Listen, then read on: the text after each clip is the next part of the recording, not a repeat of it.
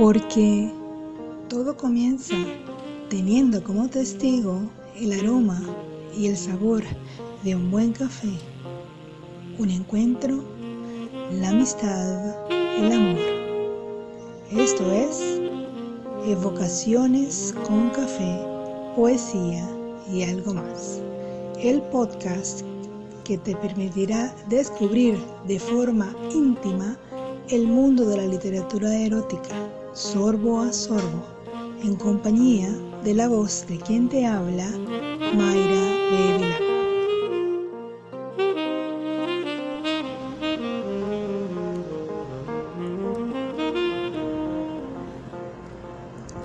El café no es solo una bebida que invita a la charla o al simple relax. Es cultura, es misterio. Misterio que en dos sílabas encierra y genera poesía para cualquier escritor. Tanto como si bebiese un vaso de whisky, una copa de vino u otro licor. Se pudiese hablar de una historia, de un encuentro, cualquier día que el café y la poesía se sentaran juntos a la mesa y entre líneas, sorbos y sensaciones se conocieron cada vez más a fondo. Y un buen día, a partir de aquel ficticio instante, decidieron no volver a separarse. Esa, sin duda, pudo haber sido perfectamente la primera de tantas historias de poesía y café, todas repletas de metáforas únicas. Bienvenido a un nuevo Café Bug Flash de Café Poesía. En esta ocasión te quiero llevar de viaje, sí, de viaje a Nicaragua, para hablarte del poeta Rubén Darío y su afición por el café. Como ejemplo de esto es su obra Viaje a Nicaragua e Historia de mis libros, un detallado relato de su viaje de regreso a su tierra natal luego de 15 años entre Buenos Aires, Madrid, París y otras tantas ciudades en las que vivió en sus andanzas continentales, y en donde no falta la mención al café, resaltando una frase muy poética.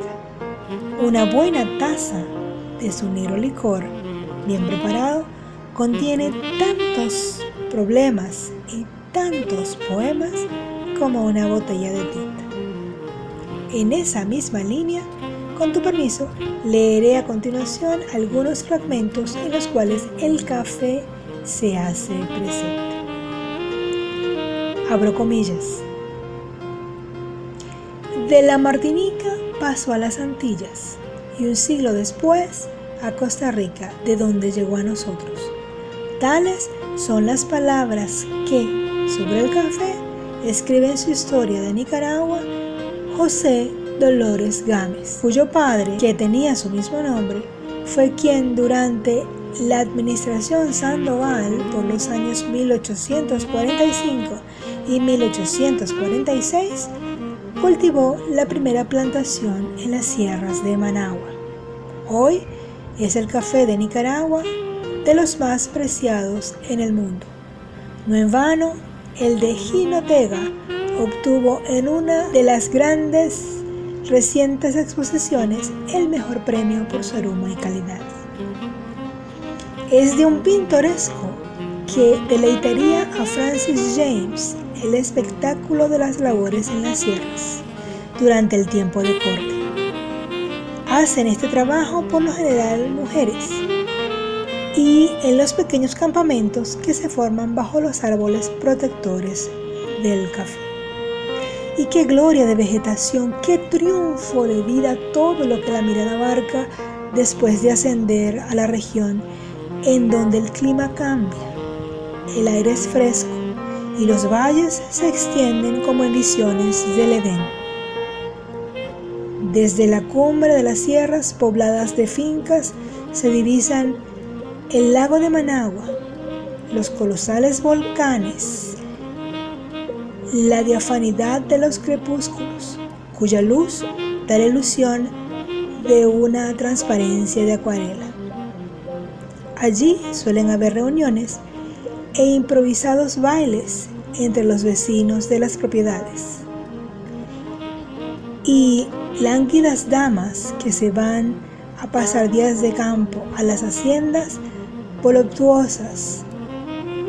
Diríase que son las hadas de los parajes, las divinidades vivas y carnales. Cierro comillas.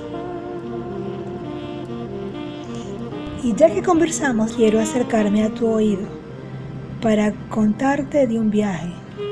Un viaje un tanto distinto, más íntimo.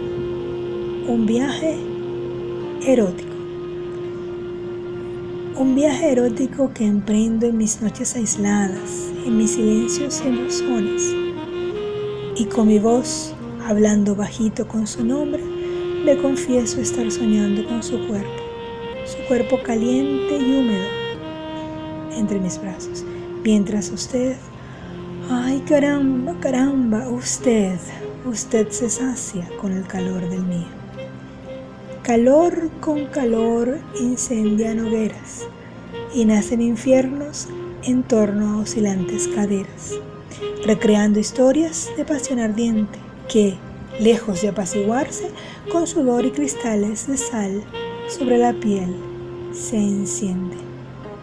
Entre las piernas punza el latido constante que quema, que espera ser aposento cálido de su agua, esa agua que hierve, mientras entre cadencias y vaivenes, sin resistencia, lo observa usted en un sutil viaje erótico haciéndose de mí una y otra vez. Y así, entre vaivenes, travesías y rima, café, poesía y quien te habla, Mayra Bevilacqua, nos despedimos hasta el siguiente sorbo impregnado de cafeína y poesía. No sin antes invitarte a la conversación en nuestros distintos canales de comunicación en los que puedes ubicarme como arroba y si eres usuario Telegram puedes asomarte sin pena a mi canal Café, Poesía, Y algo más, en el que hoy particularmente te espera el libro que sirvió de inspiración para esta emisión. Te lo obsequio en formato digital el cual podrás descargar de manera totalmente gratuita una vez suscrito. Acércate y visítanos. Son espacios en los que siempre habrá algún viaje esperándote abordar. Nos escuchamos en una próxima entrega de Evocaciones con café, poesía y algo más. Bye.